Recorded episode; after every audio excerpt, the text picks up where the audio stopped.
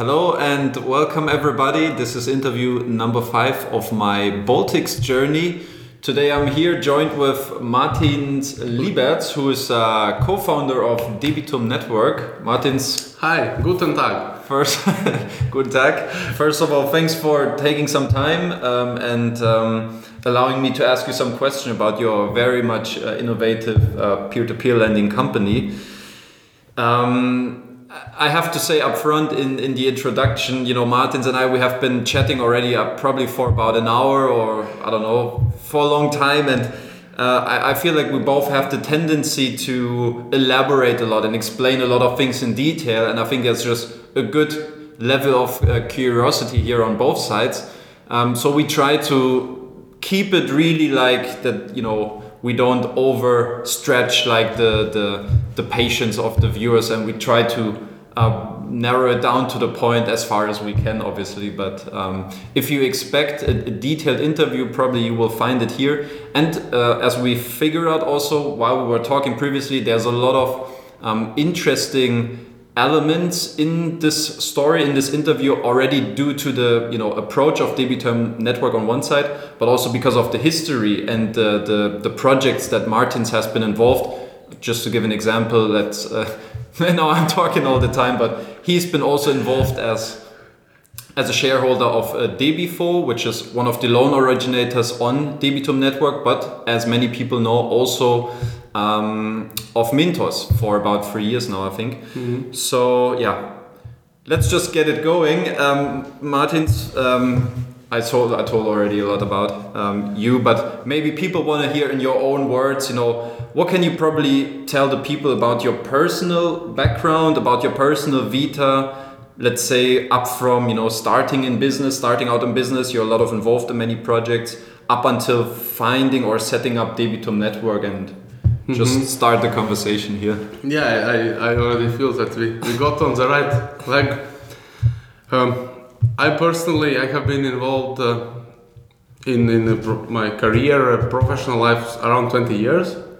Uh, I initially did uh, IT, so my background is mostly from IT. Yeah.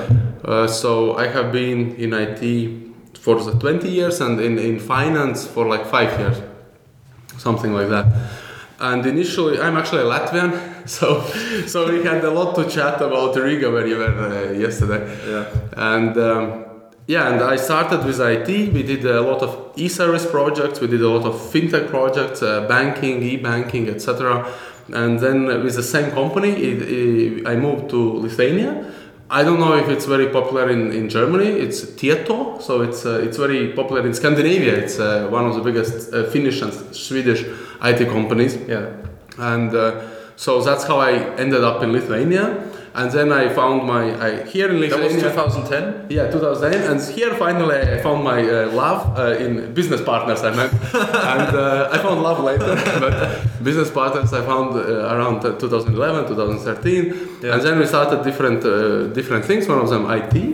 I think we'll touch about in, about it a bit later and then we yes we with with three of us we found the Debifo. Yeah. And and then maybe just here I can I can break in already because okay. that, I think that was very interesting. So you had an IT company you've been involved with and you had difficulties finding the right funding for your company. Yeah it, it was actually that uh, we set, started a, an IT company in Lithuania. It was an innovative services because in Lithuania at that time it was uh, 2012 13 it um, it wasn't really so much of innovation in technology like high-end technology or modern technology. It was yeah. a lot of legacy, legacy uh, like database programming and, and, stuff like that. And we started a company and we actually had good projects with, we were usually subcontracted to a larger company and some direct projects and then we wanted to factor our uh, our invoices right? Because we really need can you in cash. simple terms explain what factoring is? Because i think many people probably okay. don't understand this kind of credit type. Okay. So basically is factoring just like funding companies? Uh, or what is this invoice? Yeah it's it's it's yes and no. So basically what it means it means that if we have an invoice and we work for you we give you the invoice but usually it has especially when you work with larger company, it usually has um, a term like 60 days, 90 days. Yeah. And then basically we give you the invoice and wait because yeah. larger companies usually have the tendency to keep out all the days. And then it means like two three months we have no money. No, or we we we kind of should have money, but we but it's with you. And then what we do, we take that invoice to a factor, and they just give us money right away. Of course, a bit less, and then they collect when when you uh, when you pay. Yeah. So they're like they're sitting in the middle of the process. Yes, yes. So we wanted to do that with banks, and actually it sounded really that it would be possible because we, we worked with a couple of Lithuanian largest IT companies. Yeah. And, and then it didn't happen uh, because one of them didn't provide some balance sheet, another was something else, and they basically were refused. And we felt it's really bad. We, we sold the thing, we, we, we got it from friends, family, friends and families, but we thought we need to solve it. And we then we, uh, I think one or two years later, we, we formally established Debifo and then moved into that alternative factoring Yeah. uh, business as well. That was which year? I think it was roughly 15. 2015. yeah. And I did some research. January 2016, Debifo has joined um, yeah. Mintos, the marketplace Mintos. Um, obviously, uh, we talk we talk very respectfully, and I can ensure you know Martin spoke in his highest words about Mintos, and it's very sensitive to um, kind of um, see like what is the relationship or asking about the relationship between Mintos and Debifo back then, but maybe because I think very rarely people get insights to the loan originators that are actually working within the marketplace of Mintos.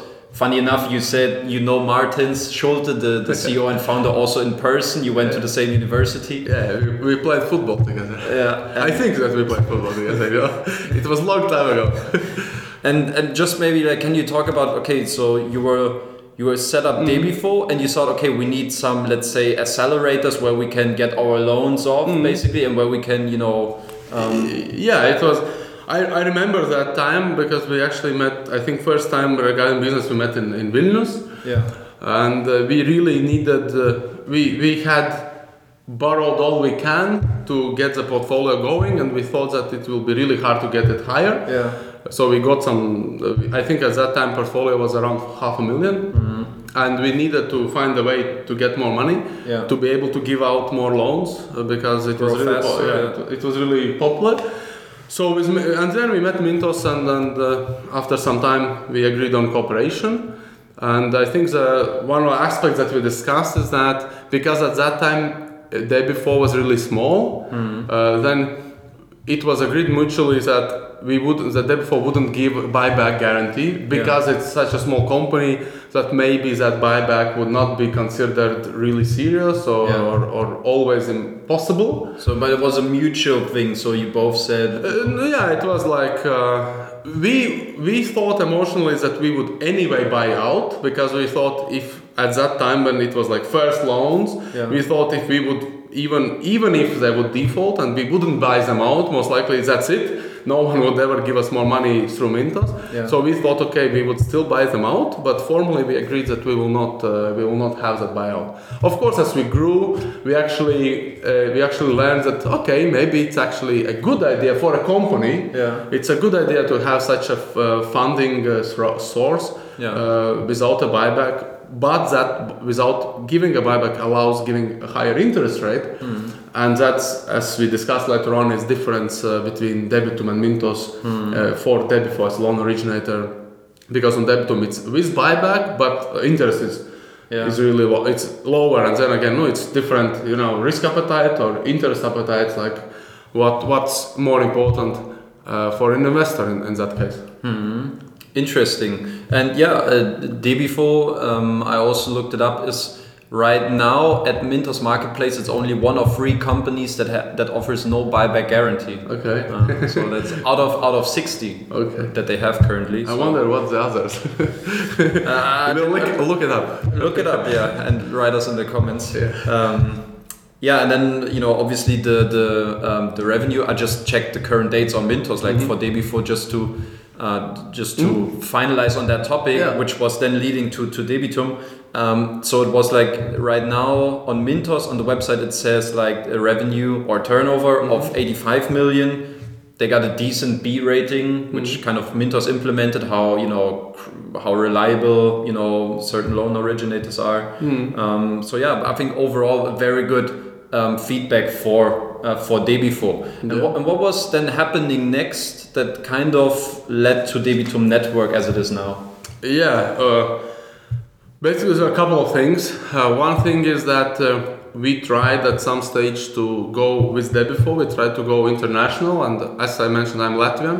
So we actually thought, okay, let's go to Latvia. It should be easy, right? I, I kind of still knew a lot of people. My career was there for like almost 10 years, so I knew a lot of uh, people in good positions Yeah. and a lot of people in finance area because uh, we had uh, uh, university bachelor was uh, economics finance that uh, provides most of finance guys but still it was really really complicated and what we understood that a lot of small details like for example the way you can score the data you can get to score a company uh, the time of it like quality of it uh, the way you need to do your legal paperwork or legal agreements to get debt collection in the proper uh, manner uh, is different. Uh, the way that debt collection can work is different. The, the, the, the structures are different. Uh, like, uh, and the structures are different in a way what you can request, how fast can you collect, etc., etc.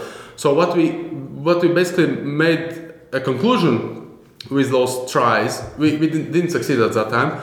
And we made a conclusion that in, in essence, we would set up a totally new company Yeah. that would have literally similar process but very different details. Yeah. And then we thought if, like, basically saying it wouldn't be the same, it would be just hiring a lo- finding a local person and letting him set up the company and somehow be together. Yeah.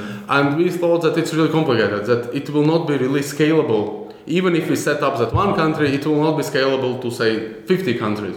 Because factoring is really local business. It's very local. You have to know the company, you need to discuss, you need to those. And then we thought, okay, if we want to solve the same problem we had with financing earlier with tech companies, uh, we need to do it differently. Yeah.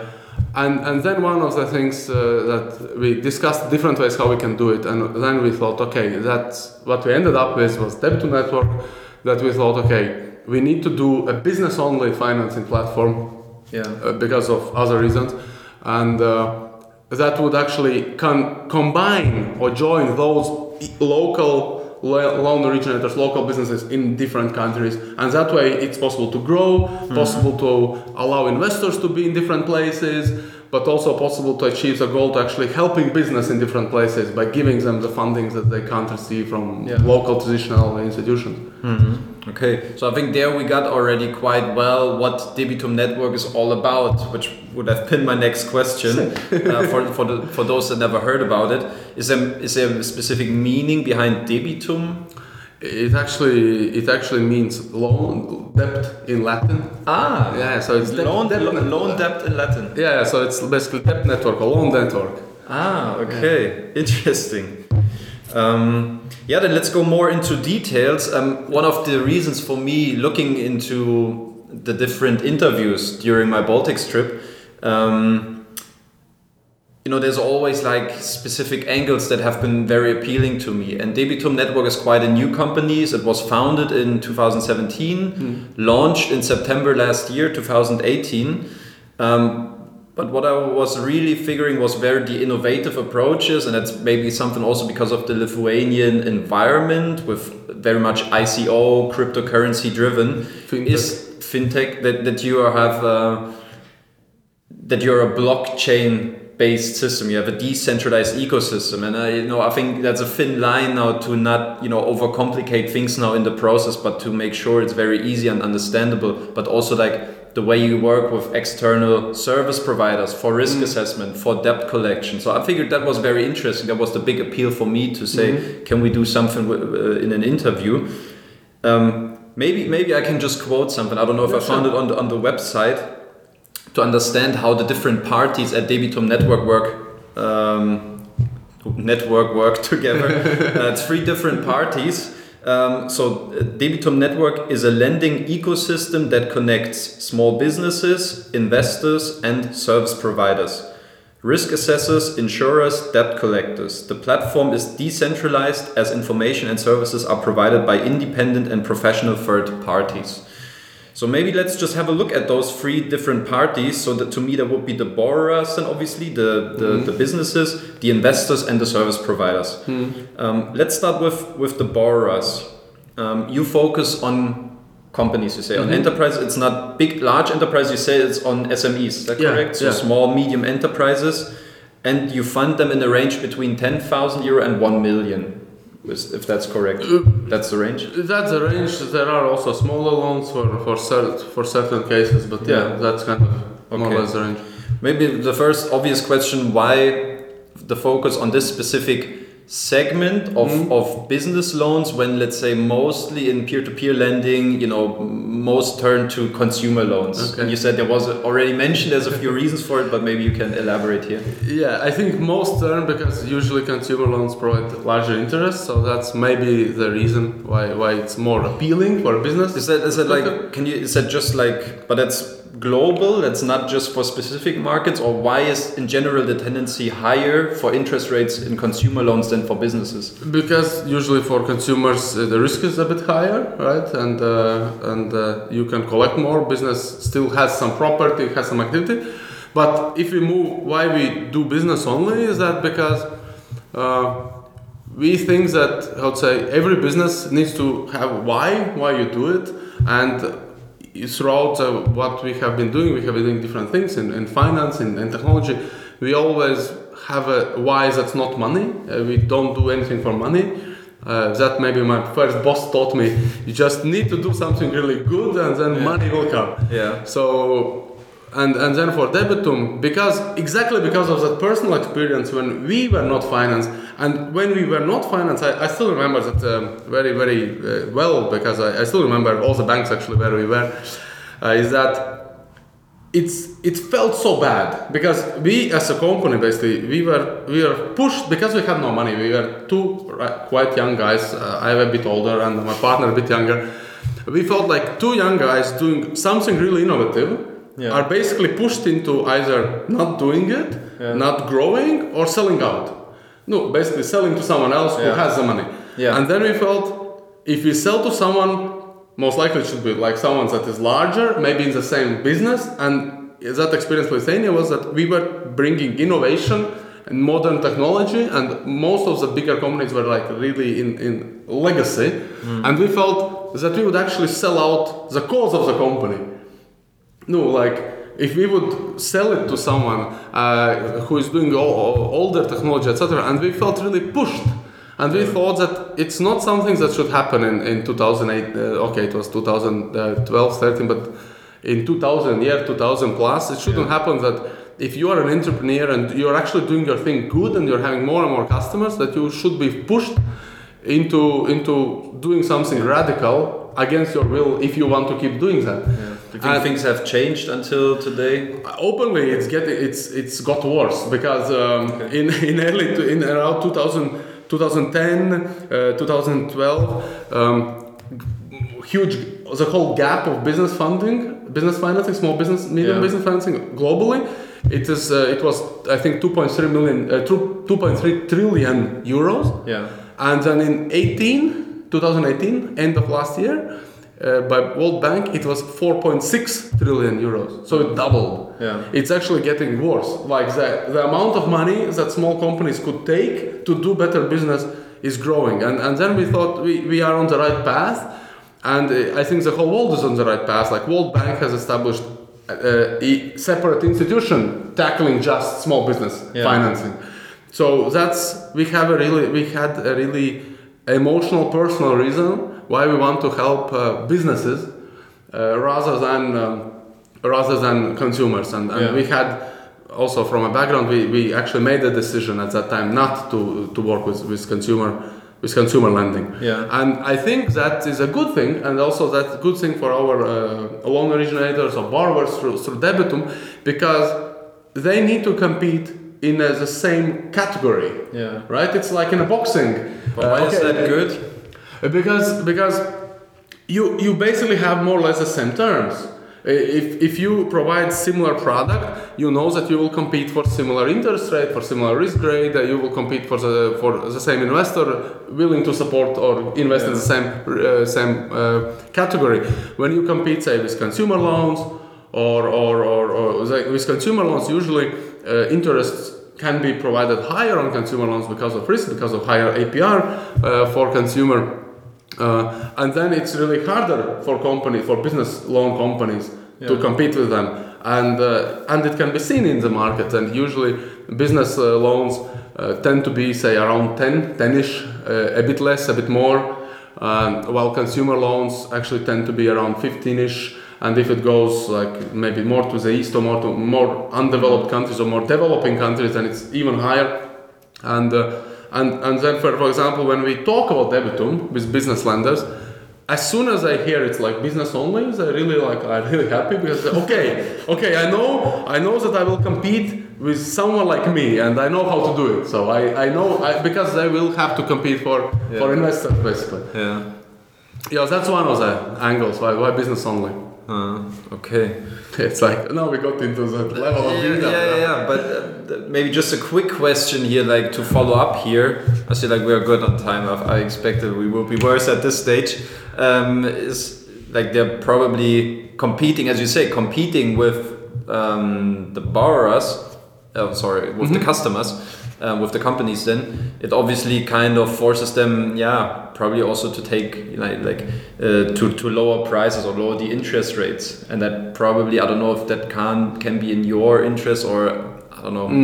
It's No, I, I, I think that where because whereas obviously competition is driving when you have you know a big um, when you have a big or when you have a very high demand for the same product.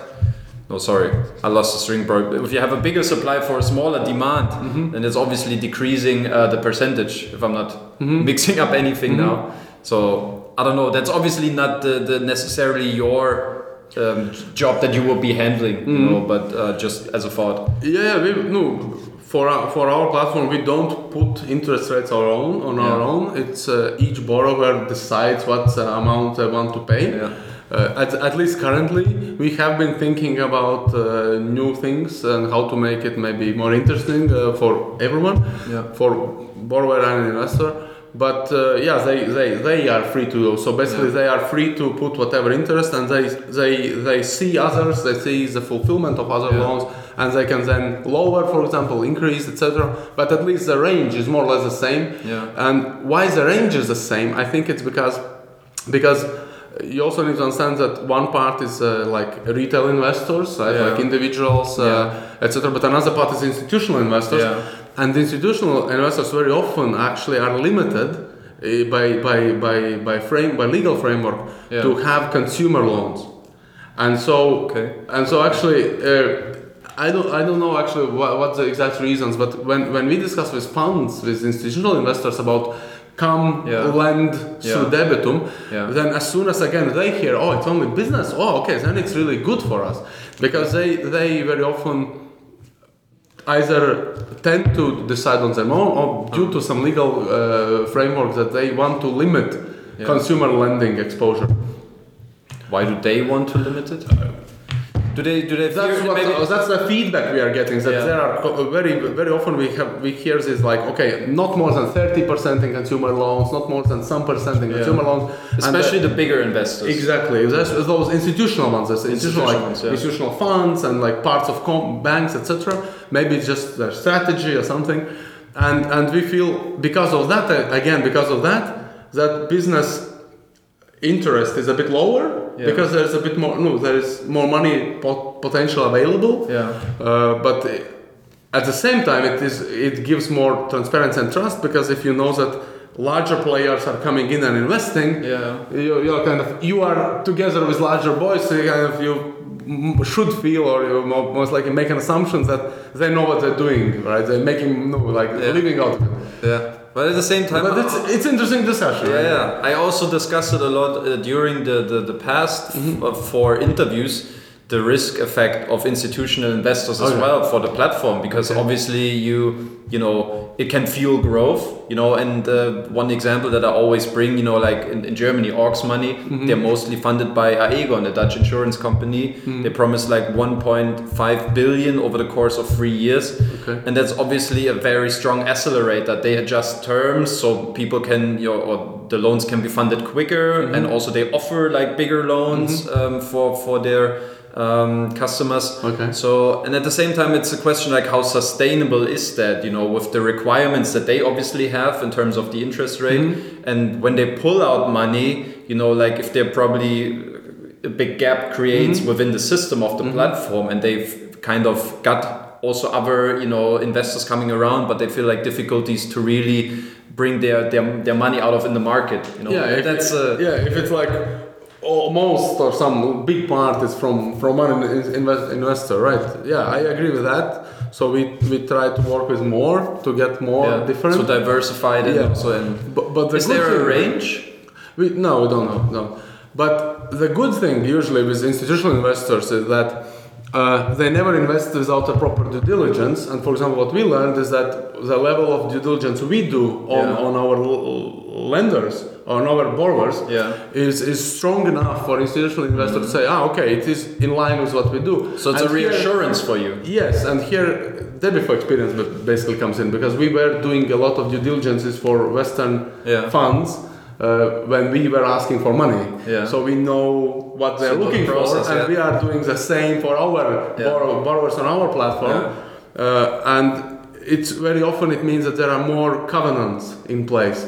Because say if an institutional investor comes in and says I will invest five million in something, eh, they will not do it only based on claim right. Yeah. They will ask that there is a financial covenants like debt equity ratio for a for a borrower should remain under some level. Hmm. Maybe some pledge should be in place, some additional guarantees and securities, and that's exactly what we're doing. yeah Uh, it's not uh, on one hand it it's it doesn't it, it- on one hand it makes it the process a bit slower Hmm. because you need to do it uh, longer and you need to convince the borrower or the lending loan originator to take up Those those terms, then I yeah, guess, yeah, yeah. to take those terms etc and yes of course they always a question what if uh, you will not give you will not support and there will be no investment and why I need to make the Yeah, security etc but um, but I think in a longer period of time it will really pay off yeah because I think that no that um, level level of guarantee and will be different It will be on a, on average different yeah uh, than than if there would not be those institutional investors. Yeah. But I really take your point about this balance, and uh, we work hard not to not to have that disbalance. We Yeah. want to have balance. Do you that, that was the question like do you integrate do you have like certain also security mechanisms on your side? Obviously the requirement from institutional investors i can imagine and what i heard also from other conversations if they are willing to do it because some say no no no we, we maintain like really like with with retail mm-hmm. investors and that's really like our our mm-hmm. our core and our focus. But maybe then on one side there's the terms that that are defined by the institutional investor. On the other side you can say hey look uh, in order to have a limited dependency on one big capital uh, source that we are getting you know we want to stretch it we want to diversify and therefore in the beginning we may be limited at my question with the range we say financially also when you're a young company you want to kind of make sure that's a natural growth happening and also other investors are coming along so there's a lot of things to balance out i think Yeah. on your end uh. Yeah, yeah, it is. Yeah, exactly. To Yeah. balance out and to to work with each, uh, to work with retail investors, with institutional investors, to work with each institutional investor, not to not to make that one. We, we have already a couple, and we work with a couple of more to join, and we we need to really make sure that. It's not that one is ready to invest and just invests in everything, etc. Yeah. But uh, the ones that we have currently, mm, they, they want actually to diversify. Yeah. They they basically act in a way very similar to a retail investor, Yeah. just maybe with with uh, more capital Yeah. or with more available capital. yeah Yeah, but no, I think it's really. Let's see how it goes. Uh, it turns out in a in a longer period of time yeah because I think it's a longer a longer time game. yeah Yeah, definitely. It's always obviously your hope. That's like uh, understandable. Maybe one last question to cover Yeah. off this topic. Is it like, do you approach them or do they come to you? Uh, currently it's more that we approach Yeah. and we, we So especially we actually work on it we have a, a, spe- we have a separate person working working on that Hmm. and yeah we, we, we no we discuss we, we, we discuss we meet we discuss uh, Okay. someone i think there has been a couple of one case that we, we got an inquiry Yeah. yeah so it's like but i think because we are i think because of the age we are right we are still young and the portfolio is not so huge so i think it's still it's more energy on our side Okay. later when the portfolio will grow i think it might turn around no but I don't know. I, I, but I, I don't know. I, Maybe probably, never. because it's like information that I'm, you know, I, I need to uh, try to um, bring in the right order because I feel like from what you're saying to me it makes perfect sense. At the same time, I'm wondering like investors like me, like normal investors, you know, do you feel like they still are? It's just like that caring element, you know, when you Okay. when you feel like. Um, is a platform really looking also for small retail investors that just want to have invest a couple thousand euro and you know do they feel like probably hearing that uh, i don't know sorry if he's just looking for the big fishes in the market and maybe i'm not really like the right uh, audience or the right kind of investor for this platform. I- I- maybe to, to clarify that concern you know Okay, that's actually a good question. I think the way and what we do it actually turns it around because because we are able if we get a bigger investment uh, in we are able to bring more loan originators more diversification. Yeah. Because uh, say if uh, one loan originator joins right and they want to fund up to say a couple of million yeah it will take longer time for us for us together for example to Yeah. fund it through retail yeah if we get some bigger tickets in in terms of investment we can actually get more loan originators in Yeah. and it is more diversification more uh, ability to choose for for retail person yeah uh, and I think it's a good balance. We ne- we we really we really appreciate and we want individuals. Uh, we don't say no, and we do everything we can uh, to make it uh, a good journey for them, an easy journey to join. That's exactly, for example, why we are we are we already we have the platform as it is, the design as it is, but we want to actually rebuild it. We are rebuilding it right now. We, we want to update, facelift basically, to make Yeah. it even more easier for uh, exactly for retail for individuals because very often institutionals they, they need integration not an user interface Yeah. But we, we want to put that effort into user interface we want to make it easy very easy to very easy flow that use flow how to use it how to make it clear and, and, and afford, no, affordable in a way of time etc Yeah. Well, obviously, you're a young company, so when you see that correlation? Because it, it came mm-hmm. across to me like the funding of institutional investors is necessary to grow, let's say, your sales operations to increase the number of loan originators. So, is that a difficulty that you see currently in your early stage? I would say, uh, how can we get funding? And that's why you focus probably on the big fishes to bring more loan originators, which I think it's a from a logical standpoint Yeah. of view makes sense to Exactly, diversify them for the for the private investors. yeah exactly different Um, countries different yeah But but is that required right now? Because obviously sales obviously like a big department. I was like when I was looking at Grupeer, Mintos in the last days, like really with their teams working only on acquiring loan originators. You know, do you feel like that's one of the big elements that you want to mm-hmm. push forward? And also now we're already in the future discussion. What's the outlook? But Yeah, it- definitely. No, definitely. We we see that that when we when we discuss with, with loan originators, we, we we have different pluses that they see or we discuss, and we actually have more willing to join. yeah, And we know that if we would onboard all of them like tomorrow, then most likely there currently would be too little capital, Yeah. and they would be uh, un- unhappy with kind of the level of investments that they receive from day one. So I think yeah, you put it right correctly. We, we need some. I would say when you are a big one, very very big, then yes, from a loan originator perspective, you kind of hope that you will just compete with the existing ones and take some funding from the, away from the existing ones, and you will Yeah. get enough uh, from kind of Yeah. from your point of view. For us, because we are a new one, we need to ensure that they will get funding at all, right? So so we have to we we we we are in a bit different stage, and we need to make that balance.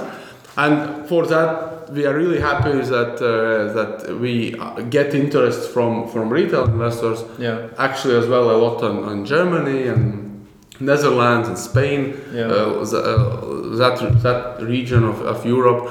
But we're also happy that we are able to discuss with institutional investors that give us some, uh, how to say, some insurance for onboarding new loan originators. Yeah. Uh, let's see how it will how it will play out in the future, right? It's Yeah. always like really interesting to discuss future. Yeah. Uh, but I, I, I hope that ba- we, we want to hope we want to maintain that balance. Yeah. And, and again, new f- we are doing facelift for retail. We are discuss- we are thinking of doing a mobile app. Uh, we are doing a lot of things that that are b- no, mostly orientated for, for Mm. retail investor for for their safety, for their flexibility, etc.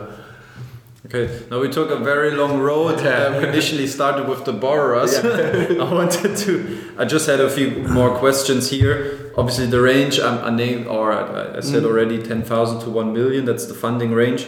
Um, where do borrowers come from geographically? Is it something like globally offered, or is it Mm. S- s- on certain geographics? Uh, currently, it's the Baltic states, uh, Estonia, Latvia, Lithuania. Yeah. Uh, we are we are we are doing some discussions in, in Poland. We, we have been working with with several uh, with several uh, potential loan originators from Poland and from Czech Republic. So Mhm. those are the first five. And there, there is a logical reason for that. Actually, the Baltics is more like our home home market where, where we where we have more connections and we better understand the market. No, like obviously, right? Yeah. And then Poland and Czech Republic is actually biggest uh, biggest have the biggest gaps in SME lending Yeah. in, in this region. Okay. Uh, in, in on a European level, it's like Poland, and Czech Republic having the biggest gaps in that lending, and we see that when we go there that there is a lot of uh, business lending happening, Hmm. and a lot of smaller maybe loan originators doing. Uh, it's a wider, like broader market. A lot of smaller doing it, Yeah. and we think it's really awesome that we can yeah. try pulling them together. Uh, And that again is a good proposition for investor because they know uh, like more more diversity, different different Yeah. risks, etc., etc.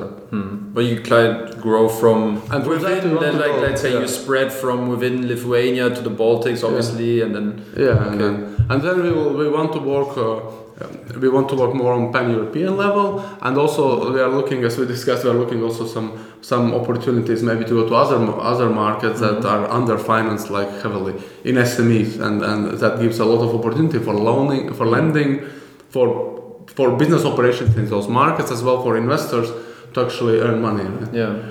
Okay. And last question here for the, for that section is like which which industries are getting mostly funded? Do you have some Uh, statistics here?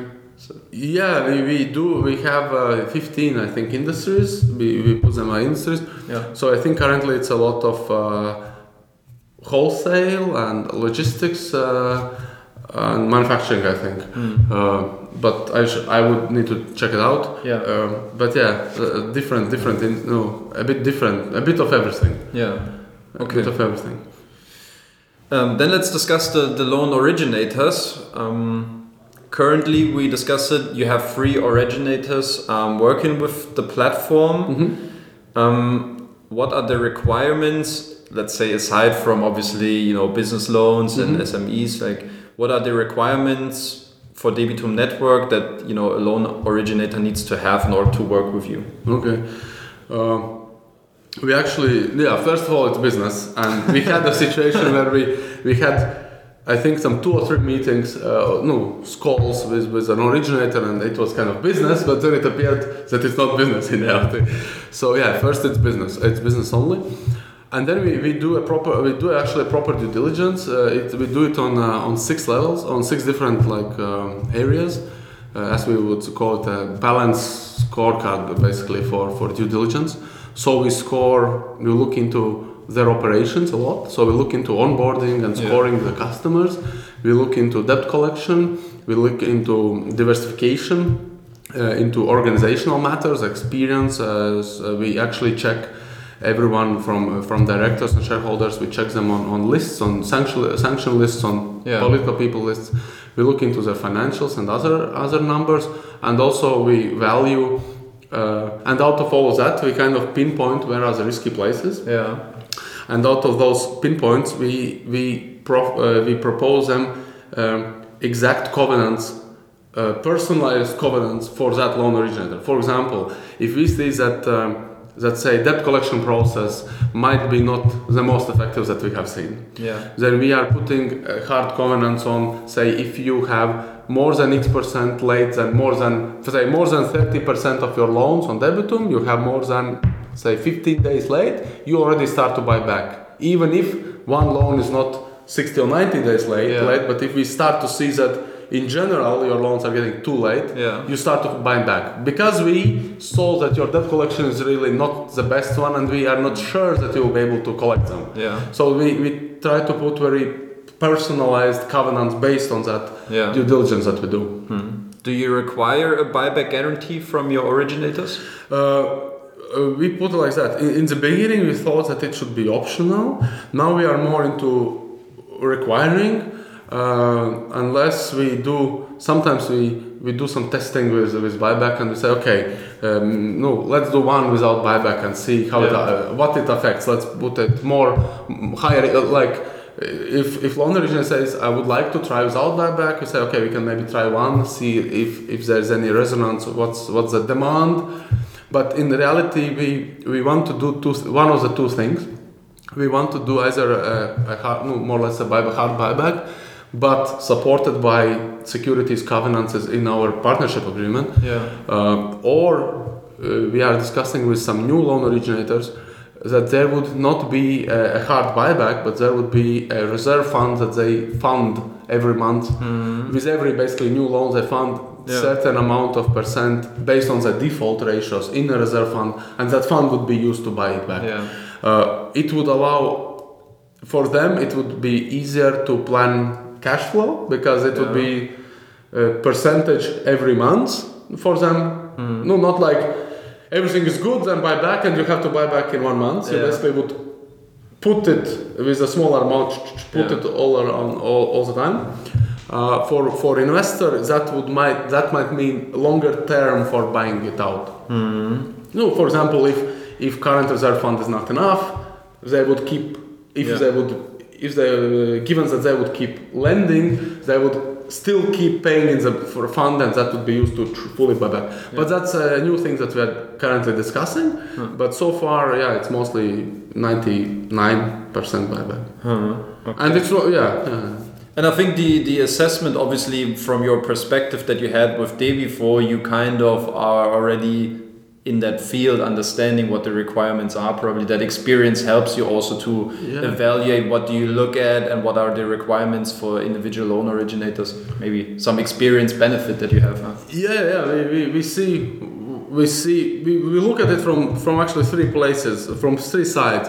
We look at it from our lending experience, and we know we know our operations, and we actually know different ways. Uh, we we really well we really we, we on a really good level understand different accounting principles. What you can do with loans, you can like postpone loans, default loans, partial defaults, and when we do the diligences, we actually know what to look for Yeah. to actually find out uh, what are they rea- in reality doing in Yeah. like financial way. Then we have been doing a lot of those uh, due diligences for institutional investors, so we know what they are looking for and what are their criteria and their requirements. And then from our own investment investing experience, we know what type of material information we would like to see Yeah. uh, or what type of, let's say, uh, uh, no, like trust, transparency we would like to get uh, to be able to invest and to feel comfortable. Yeah. Not safe, but no, at least comfortable. Right? Yeah. how do you how do you control like is there's a obviously there's an initial setup with um, originators but obviously to maintain that relationship just a few sentences Okay. what you have in place to what the kind of data is that you look at and how how frequently you look at it mm. or if you say okay we have like certain metrics until they are fine you know there's mm. there's no point for us to really look deeper into it No, we, we look at it uh, on quarterly basis. We look actually their financials. With all of them, we have agreed that they give us interim financials every quarter. Yeah. We check up all, basically, we check up all the ratios and data what we what we did do uh, also during due diligence, and we check all the covenants that they are in place. And again, if they are not, there are uh, certain things that basically buying out. We we put basically we put in in we put investment investor safety first yeah and that's sometimes really hard to push through loan originators because they are like they maybe want to do it differently. They want to say, okay, I want just to get money and then let's see what happens. But we want, we are pushing investor safety first Yeah. because then we think that it will be able, like investors will be willing to fund, and we also want that investors feel comfortable funding Hmm. and not to play, not to no, not to feel like it's a gamble or something, right? Yeah. Uh, so that's what we. So every quarter we check on that. Uh, we we keep checking, we keep monitoring. Yeah. Okay. There's uh, one element that came to my mind with the borrowers. I think that's interesting because it's sometimes. I think it's not a big topic, but it's it's a topic that also concerns some investors. It's the ethical part of investing, and uh, we talked prior to this to this interview also that you um, that also one of the reasons uh, to turn to SME loans is that you have like there's like an ethical perspective to you also in not going out to promote consumer loans. Maybe you can say a few things about it. Yeah, we made that decision actually when we started Debifo because because no, we had an like what to do right? in a way like should we also do consumers? Yeah. But we didn't like the idea that in our region, usually if you if you have constant income etc, it's no problem to get uh, overdraft in a bank, and really it wouldn't be more expensive than a payday loan, and uh, or get a leasing or something like if you want new stuff. Uh, so we thought that uh, usually the ones that take really those consumer consumer like payday and fast loans and expensive loans most likely and very often are people who shouldn't actually be taking them and we, we i don't want to take that responsibility on myself like Yeah. that i i don't want to feel responsible that maybe i breaking breaking someone's life I feel that consumer loans should be given where it's un- unfi- underfinanced, as we as we discussed. Maybe other Yeah. places like other co- continents, basically like South South America, Africa, Southeast Asia, where there are a lot of people actually having decent activity, but just because of historical or, or infrastructure uh, reasons, not having access to banking or to any like Yeah. any type of facility, and then then I then I, I, I- support that. But but I'm not like uh, I'm not how to say religious. I I'm not really religious if, if that's the term on, on this on this. But I don't I don't fight those that do. Uh, do consumer lending Yeah. uh, or, or payday or whatever. I just know that I don't want to be part of it. Uh. Actually, I have refused in my life a position at, at one of those companies. ah, okay. But you don't reveal which. No, no. But yeah, that's, I think like the, the ethics is always a part. I think if, if you investors are concerned about, uh, you know, also supporting this, Yeah, and so- some I think make conscious decisions also about it to say, okay, um, I just want to probably just invest in, in, in, in Yeah. business loans or or something else. So And, and business, you know, small businesses like in some European countries is up to 90% our economy. We, we don't know the names of the, of the small mm. business, but usually, like very often, like architecture business, kind of a small architecture office doing a new new new designs, a bakery, you know, like we don't consciously notice, but we because we notice usually the big names, right? Like the first name, Coca Cola, something, right? Yeah. but we but like small business in terms of employment in terms of activity it's it's huge percentage. And i think it's really awesome if we if we can together support it because then what it means is that on a general economical level our economies get better and stronger and, and grow and then prosperity increases for everyone. And so it means that the investor gets back uh, interest on the loan but they also get back the general kind of prosperity level increase Yeah. where the you know, like uh, in, in the surrounding environment yeah. so I think I think it's really great. Then uh, we have two more, uh, obviously, parts of, of, your, of your business model that, that connects the Debitum uh, network. Probably because I have less questions, I want to do this one first. It's the investor. Okay. Um, investors can start to invest from up to 10 euro. Um, annual interest is of up to 15% per year. Um, how can you, just for those that have never been really on Debitum network on, on the platform, how does investing look on a practical side? You know, what needs to be known for investors? Just a few words, what you can say about it. Because now we're striping in that area where we talk a lot about the blockchain and the way it, everything is, you know, working. I- Just give we- yeah, we can uh, like like regular things is that it's I think it's quite easy to to get an account, right? You just register with email and password. We thought that we, we don't need to make the hustle up front. Um, uh, so uh, it's possible to, to deposit. Uh, its investment is minimum 10, but we, we say the de- deposit is minimum 50 because uh, because it's like it takes a bit uh, hassle, so uh, etc. And then it's quite easy. It's two op- currently it's two options. So either you go through all the loan all the loans. Uh, you can sort them in different ways. Uh, actually, you can filter them also in different ways, and then you just pick what you like. You can open each normal auto invest. Yeah, and no, and the second Sorry, is auto invest. Yeah, and the second is auto invest. Yeah. Yeah, and second is auto invest. And auto invest, again, uh, we do another thing that we value a lot is liquidity. Yeah. So we think it's really good if investor can get out as soon as possible. So what we do, we prioritize repayments of a loan with loan originator. If there are regular repayments, like every month, Yeah. we prioritize the whole repayment to us. So what it means is that if there is a loan of 10,000, Yeah. and say it's like each month's 1000 repayment mm-hmm. then if our if investors debitum have invested less than a thousand for example then during the first month they all will be repaid. Full time full.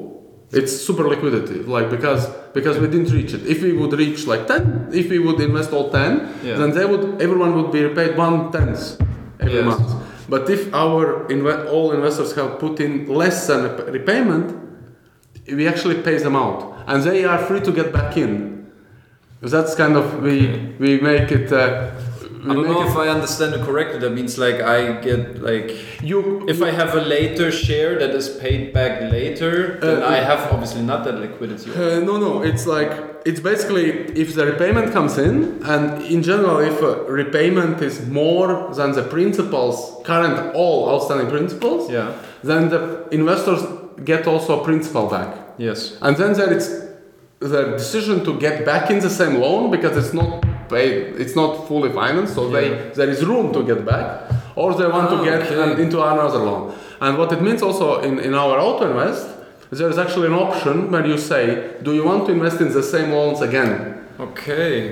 So that means you start already to fund projects that haven't reached their uh, Yes, yes, target. Yes, yes, yes. Uh, so it's it's a work in process. So if the if the funding target is ten thousand euro, and you would say, okay, we split it in ten parts, and we would start to fund to give out the first one thousand euro immediately without the target being hit, and so investors receive already the return Yes, from yes. the first one thousand euro, although the entire target hasn't been funded yet. yeah, yeah, yeah. Like investors sit you from first day, and uh, yeah, and based on the repayments, they they they get the money back. No, like I like But what's the like? and, the- and it's something that we love about investing. We love that uh, Right, we love liquidity. Yeah. we love liquidity, and that's one of the things that uh, we thought. Okay, if there are these situations, how should we tackle those situations? And we made the decision that it's better to tackle again on the liquidity side. So investor gets his money out, Hmm. and it's then his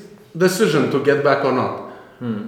But what would be the largest circle? Is it always like in, in a month term you would get your money back, or was? Uh, no, different payments, like because different loans have different payment uh, terms. Yeah. For example, usually factoring have the bullet, so it's like only one payment at the end, and usually business loans have monthly payments or Yeah. quarterly payments. So then that's that can happen in those type of loans, in, in those with, with regular payments. Yeah. But we, in those loans with one single payment, it doesn't happen. You, but Okay. interest, interest you earn from day one. As soon as you invest, actually on the same day you invest, you already receive interest. That's that's the way we we, we, Yeah. we have designed it. And uh, and then it just accrues. No, it's uh, uh, accrued. So it's Yeah. each day you It's you not a- see you see yeah. how much you have. You, you see how much you have earned, and then when the payment is done, then Yeah. that is what you you get paid back. Your principal plus accrued interest. It's not a common approach. Would you agree? Uh, I I think it's uh, it's not like totally unique, but it's yeah, it's maybe no, uh, maybe a bit different. Well, what I like about it is obviously it's not this all or nothing. It's not like okay, sorry, we are still looking for that another three thousand euro when the entire Exactly. loan is like five hundred thousand euro. Exactly. And we so don't want to lock the money. And, and we want see how long the money is blocked then in the process, you know, for other investors that you know. So it make it makes sense, yeah. Yeah, so we, we, we are based on our background again on different knowledge and on, on, on advice that we discuss with, with some with people that also have even maybe better experience or larger experience Yeah. we we come up with designs to make this we, we, we value transparency security uh, liquidity. So we make we make decisions based on that so that those things are better. Uh, it doesn't yes most likely it means that the interest rate itself is Yeah. a bit lower possibly than on many platforms but then you get different possibilities and for example if if you have more liquidity or more like shorter term for example then you actually can invest uh, 100 you get back say 102 and you Yeah. invest 102 you know no it's basically you compound Yeah, and yeah. then and then the interest rate actually starts increasing because of that no like interest rate per year on your initial investment is getting a bit higher because you yeah, make yeah. interest on interest no so so these are the small things actually it's very small Yeah. detail things that we design to make it uh, to make it more appealing to those principles Uh, the devil's in the detail. yeah exactly it's, it's like Uh, okay. Uh, then let's talk about the service provider. I try to look Yeah, at the so we discussed a lot. Uh, let's see. That's with the schedule. Um, how far we come. Service providers, uh, a core element, and um, yeah, risk score, insurance, collection. Um, again, here I want to quote: um, Service providers can offer their expertise in risk assessment, insurance, and debt collection to clients all over the globe for an attractive compensation. So that uh, to me it means you have external contractors, so to say, that have probably qualified in risk assessment, um, and they can assess loans on the platform, and you know probably all the blockchain comes in now, and, and but maybe can you explain how that works in general? Yeah. So again, we, we want to have uh, we value the transparency more more element. So what we thought is that um, there are different countries, different regions, different businesses, different loan originators. Everyone has different ways they value their loans, uh, the risk of their loans, right, etc.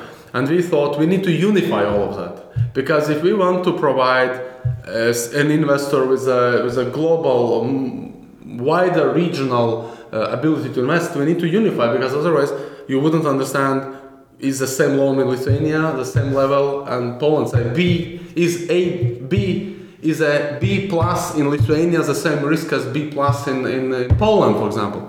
So what we are doing then, we have external risk assessors in each market, uh, and currently we have one in each, but we want to actually have more that to give even more uh, more data and more different uh, looks at the same loans. And whenever a loan originator gives us a loan, they actually give us the detail that we are sending. The platform automatically sends to the risk assessor, and hmm. they actually give their score.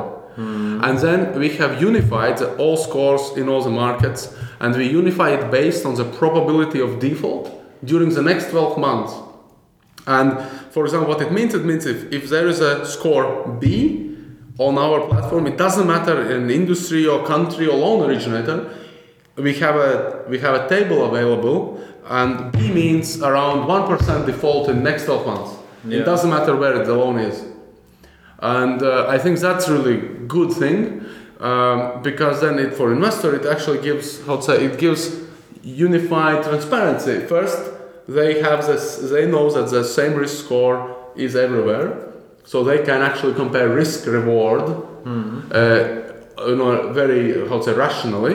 And another thing is that they have the transparency that it's actually third party who has evaluated that loan. Yeah. It's not only the loan originator has said it's a good or bad loan, Yeah. uh, or good, better or worse, but it's actually third party who are professional in that field. And that we have this debate with loan originators very often, and of course everyone is saying our risk score is the best.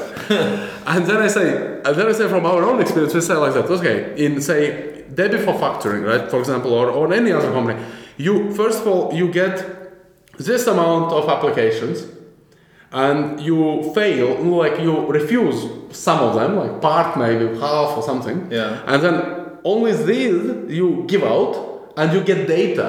Are they good or bad? Yeah. And only on these you can make kind of improvements in your risk model. While a professional risk scorer that does risk scoring for banks, for telecommunications, for utilities, for for fintech, for lender, they look at all the country. Yeah. They take all the data from the country and they score all of them, and they score them again the same in a in a year, in a half year. Their ability on a big data level to make a better model is like tremendously bigger. Yeah. And, um, and that's exactly how we look at it. And so far, it is a tough discussion with each loan originator because everyone is saying that their own proprietary risk method is way better. But at the end of the day, we see that we see that uh, we no we we see that when we already feel that that loan originator is riskier than another, even if they both are saying everything is good, we already see that the third party scorers actually make lower scores for that one. Yeah. And we really feel that that's a really good way to do it because it gives better transparency and knowledge. Yeah. And we plan to put uh, even not one but more in each country so that it will give even more. And what else we can do with that? We actually, what we do, we rescore each loan every month. Yeah. So you as an investor, you can see that if you invested in B loan, you can actually see if next month it's still B, and if next month it's still B. Yeah. And say, for example, if it starts to get late, we rescore again, and you can again see if it's still B. Uh, so I think it gives. Of course, there are you know, there are different things, but of course, but it gives you kind of that you actually monitor. You can monitor the risk of your investments Yeah. uh, and you can then make some decisions if you if you don't like something you can you know so i think that's that's what we do. And then with insurance and, and, and debt collection with insurance we, we are discussing we don't have it on the platform as, all, as yet because we need to have a larger portfolio. Uh, but we are doing we are discussing two things either external insurance provider or possi- or maybe even in internal kind of insurance. Yeah. so we are, we are looking what we, but we need to reach uh, bigger bigger um, amounts because insurance is a numbers game, right? You need to have big numbers so that statistics really work. Yeah. And with debt collection, we have uh, we have partners in each country, but uh, for now we have that buybacks. Whenever when we will start, uh, maybe we'll do a bit. When we'll start different or reserve fund or something, then we'll switch on the debt collectors Yeah. because you know switching on a debt collector and not providing them work uh, would not make the best best partnership in the world. So that's kind of the idea. Again, and I I personally think, and I have I have had my own battles within that before.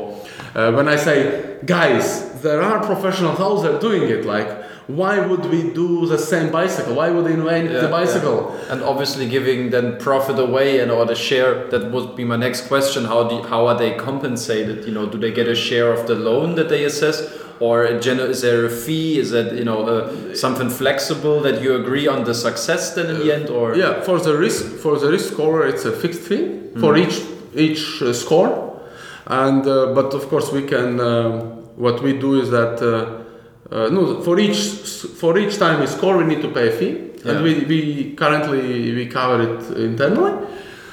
And uh, for uh, for other things, for insurance, we already know that later on for insurance or debt collection, it will most likely be percentage. Yeah, but uh, but again, no. How we put it to how we put it, I think it, it makes sense for, for for example for risk assessment. It makes sense us to take that small fee and pay it, but that allows us to ensure to investors that uh, we know that we actually trust and know the level of risk in each loan, and it's based on statistics. That's maybe my problem. I come from math school and then I went through economics uh, uh, university, and we we always I have I, I have thought that everything should be really rational, Yeah. and you really need to look at numbers. So I don't I don't understand if someone says me it's high risk or low risk. I, I don't understand. I understand if someone says me it's two percent default, five percent default, ten percent default. That's what, what I understand. yeah, And that give, gets it back to the poker discussion, right? It's a numbers game.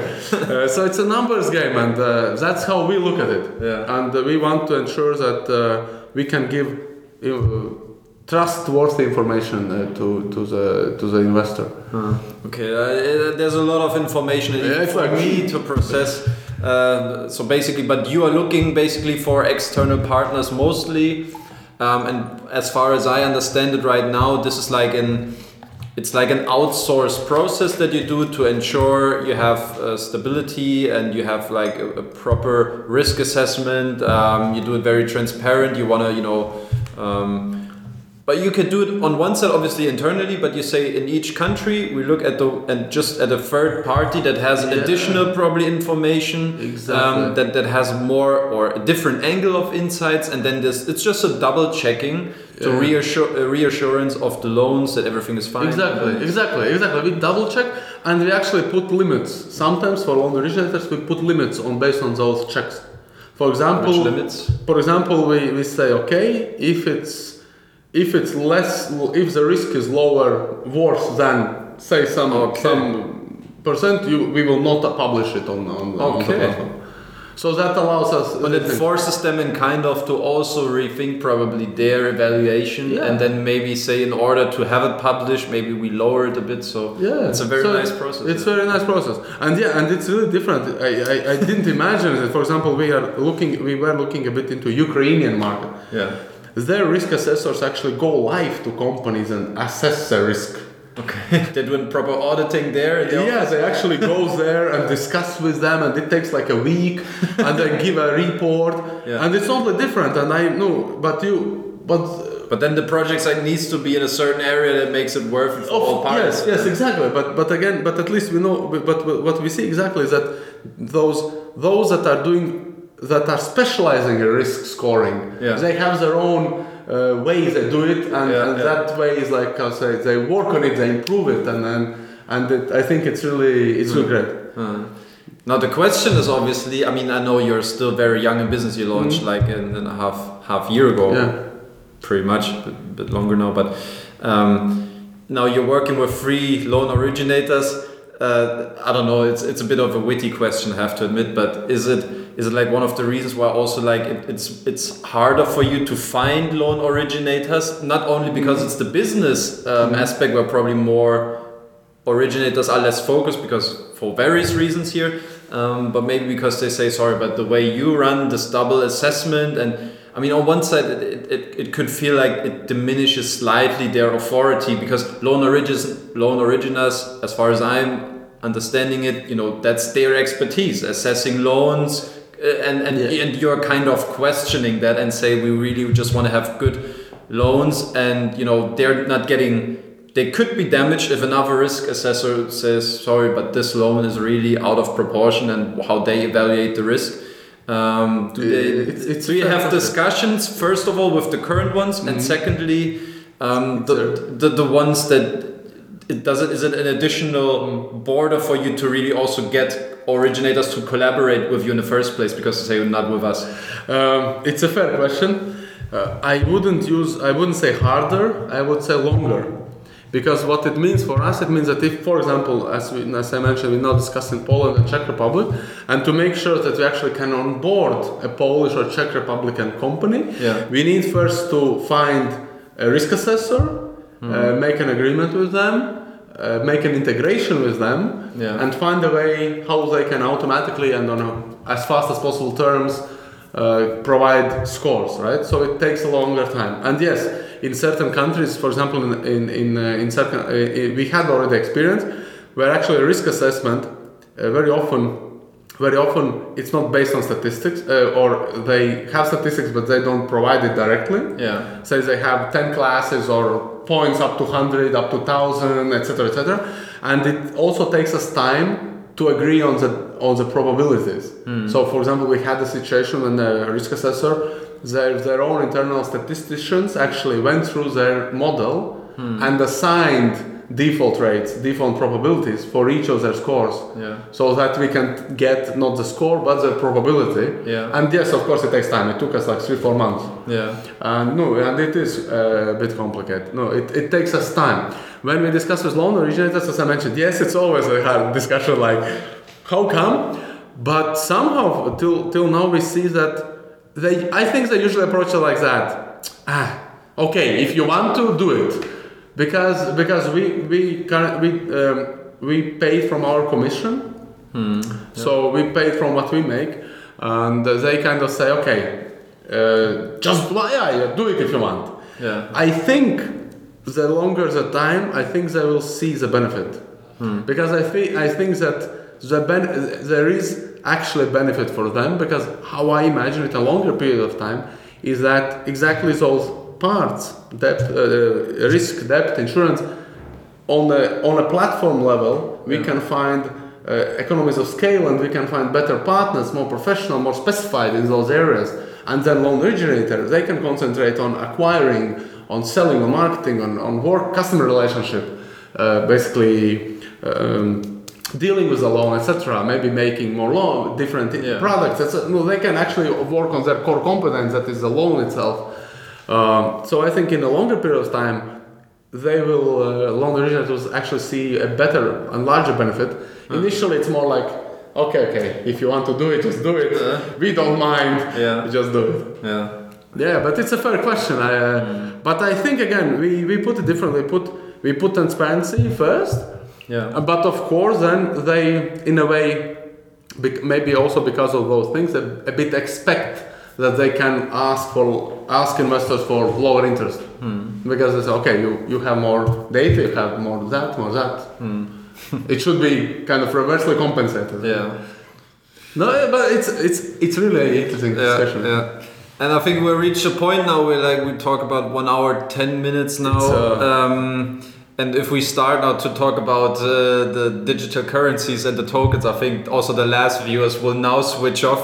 Um, I don't know from from a time perspective. I would like to cover the topic, but I think like uh, probably I, I also or maybe I cut this video in two pieces. I don't Okay. know. Uh, let's see how we do it. But because I find it interesting, maybe we, Okay. we, we try to limit also because of your Yeah, yeah. time availability. Um, let's just have a quick look at um, the tokens. Also, to me, that's a completely new topic: digital currencies. Um, so first of all.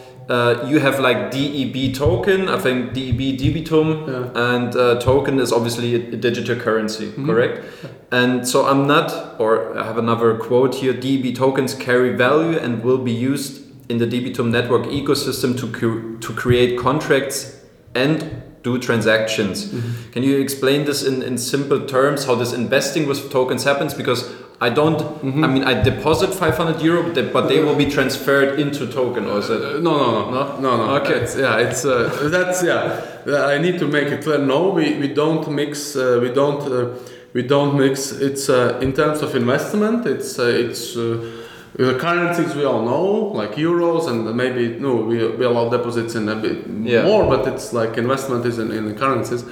Uh, so so it's two things I think. First of all, uh, and it's again it's a longer term game because for for that to decently switch on and um, to to give the value, it is uh, the numbers, loans, amounts should be higher, uh, and no to feel the consequence. Let's put it like that. Yeah. But basically, what we do is that wha- what we we do partly, and what we'll do later on fully. First of all, I believe that blockchain is like really a future of the future technology, especially for things where trust is needed, like peer-to-peer. So we are in the on the frontier. It's not here yet, as you mentioned. Like, oh, what it is. Let's. Uh, so we we are preparing to be one of the first to be there. Yeah. Uh, and how we use and then what will happen is that we want to make that each loan is actually it's it's stored on a blockchain and everyone can see that there's actually a loan and then everyone can see that actually a rating of b was given because now even though i say it's third party uh, company Yeah. you actually don't know uh, what is my integration did they actually do it or did i put b and no it's it's this Yeah. trust element Yeah. when we when we can meet each other etc it's it's we can we can make that um, you can evaluate if you want to trust me and then you make that decision and trust me right? Yeah. that's how we work. But when we work on a global level you you need more i think you need you need technology to show that everything happened. And then what we will do we will do each loan will be a contract on a blockchain and each transaction each transaction will be written in that contract and you will be you will see definitely that there is a loan Yeah. and that gives awesome possibilities because then it gives if you get an ownership of that loan you can resell that loan to anyone everywhere you can buy a loan on debitum and then turn around, come to me in a life to life meet, live meeting, and sell it. Uh, It gives possibilities that Yeah. currently are not possible, Yeah. and uh, it is it is a bit of like ooh future. Yeah. But but this is exactly what we are setting us up for. Uh, I always feel that I need to say currently Debitum token it does not it does not hinder it does not uh, create more risk or anything for investor or for, for anyone but we are building we are building the background technology Yeah. for it to to be able, so that we are able to do big things in the future Yeah. So currently you're not working on the blockchain. we the- are the doing certain runs. things. We are doing cer- certain things on the blockchain, but yes, we can't do all the things because currently, as the internet in '90s, it is too expensive to do every single thing uh, properly, nicely, separately on a blockchain because it's really expensive. As the internet was in '90s, dial-up. And Ah, it was like, and you pay like a lot of money. Yeah. Currently, it's the same as blockchain. So in, it, later on, it will get cheaper. Yeah. Uh, so yeah, we do some things, but investment is is regular investment. Uh, we feel we what, what what why we love blockchain is for trust, transparency. Yeah. So well, we want to make sure that later on, you as investor, you'll be able. Because later on people will understand how to normally operate with blockchain, look at the blockchain, etc. That you'll able to know that all the things happened, that all the monitorings happened, that risk score actually was given by someone. No, you will be able to double check on all that. You'll have that ultimate transparency. Hmm. One, and second is that you'll be able to have ultimate liquidity because you'll be able to actually prove that you own that loan, hmm. and it will not be on debitum. It will be everywhere. And and for example, if what it means, it means that secondary market, because many platforms have it, you will not have to have secondary market on the platform. You will be able to just resell loan on a different infrastructure Yeah. uh, without that particular platform. And it gives uh, better security if for example platform goes down. All the data will be stored uh, is will be stored in a, in a way that it's still accessible. And now people try different things to go around it. But it is it is something we are we we have something of that already and we work to increase that uh, blockchain kind of technology more and more but we need to but we also need to make sure that more mainstream um, how to say it becomes more mainstream more understandable more uh, more accessible and all the transactions should uh, become cheaper to make it like fully fully fully everything. Yeah. but it's an interesting topic and it's really like it's uh, basically it's a futuristic a bit topic right? Yeah. what will happen in the future? Will this be the next big thing? But uh, to to uh, let's say stay in reality, the the the, the see? Mainstream. See you, it should become mainstream. Um, the the DB tokens like so I invest normally as an investor. I, I deposit my euros I invest in euros I say minimum amount 10 euro. I'm not I don't need to think about tokens in that sense and there's an exchange rate Yeah, yeah, probably yeah, or no. something that's not you don't need to think about that. What Okay. we, we do certain transactions with them we do some background. Yeah. It doesn't influence what you do. And uh, currently i think uh, if you it's not uh, from a mm, value perspective maybe it's not the best comparison but maybe for understanding perspective if you see if you take any mobile game at the moment they would have some diamonds some gold or something like that Yeah. so maybe currently you can think like that that okay there is token somewhere it's some extra diamond Yeah. so maybe it will give you some extra possibility, but you can do everything you want uh, without it. No, Yeah. with, without directly touching it. But it it runs somewhere in the background. yeah So currently, I think you should think like that.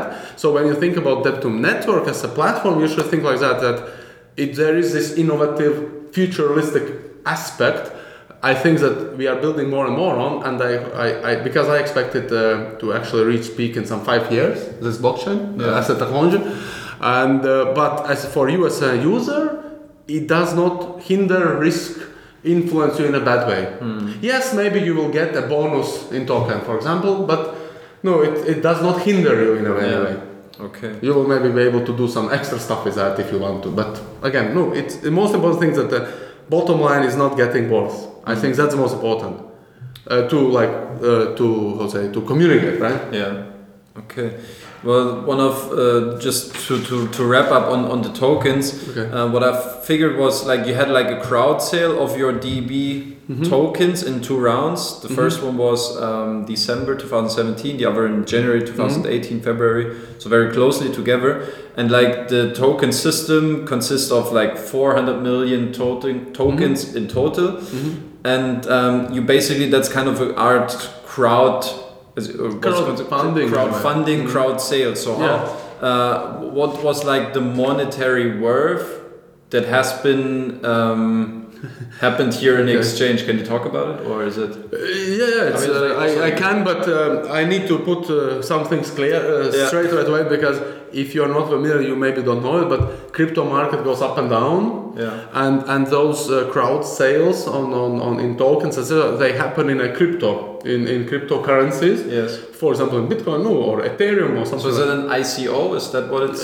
It's uh, no technically, No, how to say? It's It's, like- it's, already, it's already a very legal point. Uh, because there are different names for different things. Yeah. Uh, but uh, uh, so yeah, so what it means that uh, we, we managed to raise certain amount of funds by selling future uh, by selling tokens that will be used in uh, in in platform later on, and we received certain amount for that. Uh, but that was in cryptocurrencies, and and uh, actually when we finalized our crowd sale. Uh, it was exactly the time where cryptocurrency started dropping, Oh. so whatever amount we actually made, uh, we managed to collect.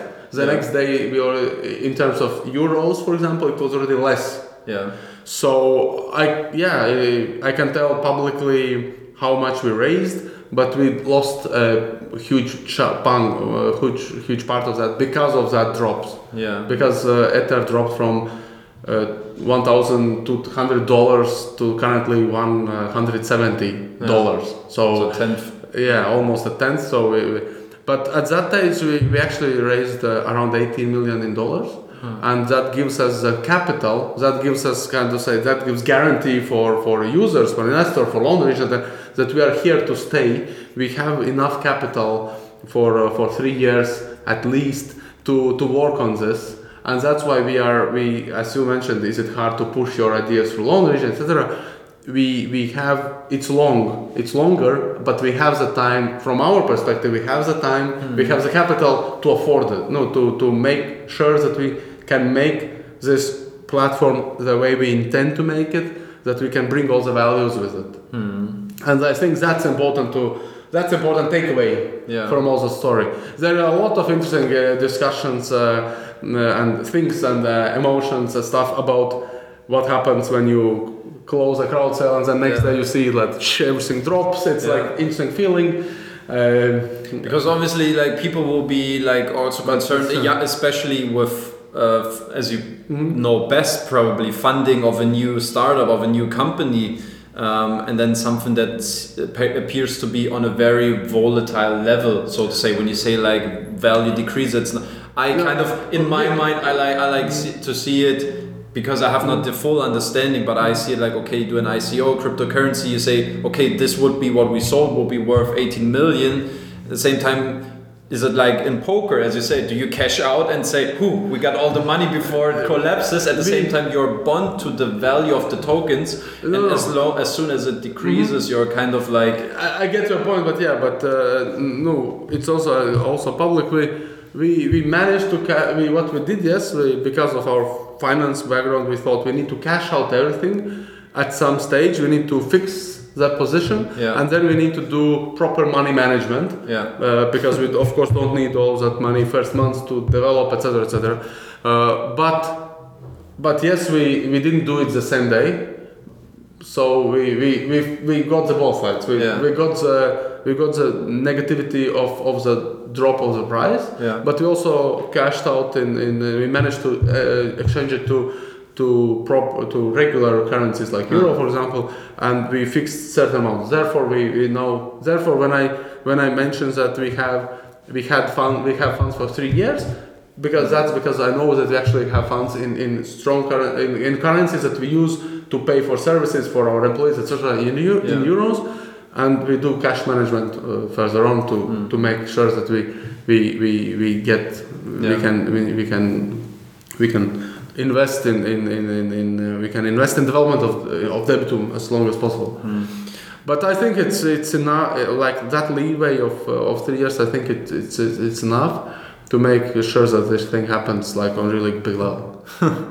Uh, that's. I mean, it, it seems probably a bit off topic at some point when you discuss like okay, Exactly. it like tokens and and digital currency, how uh, ICOs and raising capital through digital currencies, how that is regulated, and uh, it's a big buzz about it. But I just you know I think it's uh, it's a necessary part to discuss because it's an integral part of Debitum network, and it's also like as you said, it's uh, you said you're you're you're supposed to be here also for the future, and Yeah. you know it's the blockchain based system. You know it's also what you're building up to, and Exactly. I think that's all kind of connected. So I think it's valid to bring it up and also discuss it. Although we ca- probably can't feature the entire scope that is around that yeah, topic. yeah. You, you need to understand that uh, we, we put it all we like we, we, we make separations uh, in, in all places that we need and and uh, for example as you mentioned legal so, so there are different like different legal and like operator is a separate legal entity exactly because of those things that's why when you come to platform and you see to deposit you will see that it's a separate legal entity etc No, we, we, we take sure we make sure that everything is, is in, in order. And uh, yeah and and that's important. And i think for like because it's not yet mainstream understanding i think you need to think about it like exactly like in 90s or like if, if there is a bank and then they go online right and it's like oh what's that and what will happen and people will, will not be able to access the site because they don't have internet etc etc Yeah. so I think similarly, it's about us at the moment. We are doing something on a blockchain, and most people most likely don't understand or don't know how to access, how to look at it, how to interpret it, etc. But later on, it will be mainstream. I, I, we truly internally we believe in that, and we believe that in our operations in lending in peer-to-peer, it will give certain benefits that will be like trust, uh, liquidity, etc that will be the benefit. Maybe you don't see the val- like the hundred percent value of it today because it's not yet fully in a mainstream operation. That's the whole blockchain technology. But later on, it uh, it will, and I I believe I would say the ones that innovate today will be able to reap benefits later on. The same way Tesla, right? Yeah. If when he started electric cars, if someone would say, if he would just say, let's do electric cars, everyone would say like, why? Why do you need it? Why would you need it? It's like everything is running. Why do you need to do it? Yeah. And it costs a lot, etc. Right? But now everyone's like, yay, electric cars. That's mainstream. Yeah. No, getting to be mainstream. Yeah. So I think that's that's kind of Okay. it's very interesting. It's exciting topic. I actually like discussing it a lot. Yeah. Uh, I like, uh, but yeah, it, it's a totally we can make totally different uh, video, not Yeah. a new video, just discussing. Yeah. I think we, we, we should we should wrap it up at this Yeah. stage. I think there was there was a, a, a very fair conversation that spread on a lot of different topics and uh, got a lot of insights to Debitum, what it's about. I think know, now we need to all all we need to do is make sure you know there's a really like a good exposure for this interview so people really get aware of this platform. Are really you know. we could follow up on this conversation for quite some time, I feel, but um, for now, it's just you know, thank you very much for your time. I would. I would really like you know you to address the last words, maybe directly to the viewers, saying like Debitum Network. We talked a lot about what this is about. Maybe what can people expect um, in the future as well. What is the outlook, and maybe just the final words you know that that you wanna you know bring across Hmm. um, in the end. Yeah, I, th- I think most important is that uh, Debitum Network is all about business financing. Uh, it's about uh, third-party service providers where where we give additional transparency and, and security in a, uh, security uh, for users, and uh, and in the future we also want to. Based on that technology, we want to increase that uh, liquidity element way, way more. And currently, we are working with Central Eastern Europe, a nice market uh, where there's a lot of need, and we want to expand further on in, in Europe and maybe even other other places to provide to investors business loans uh, un, uh, unifiedly scored and available. And uh, if you haven't checked us out, at least check us out. I hope you will like uh, like it. Uh, and there will be new design coming in, in a couple of months. All right. and that's awesome, So, actually. so, so basically, we got 90 minutes interview covered in one minute. yes. Uh, probably put this as a pitch right in the front. Yeah.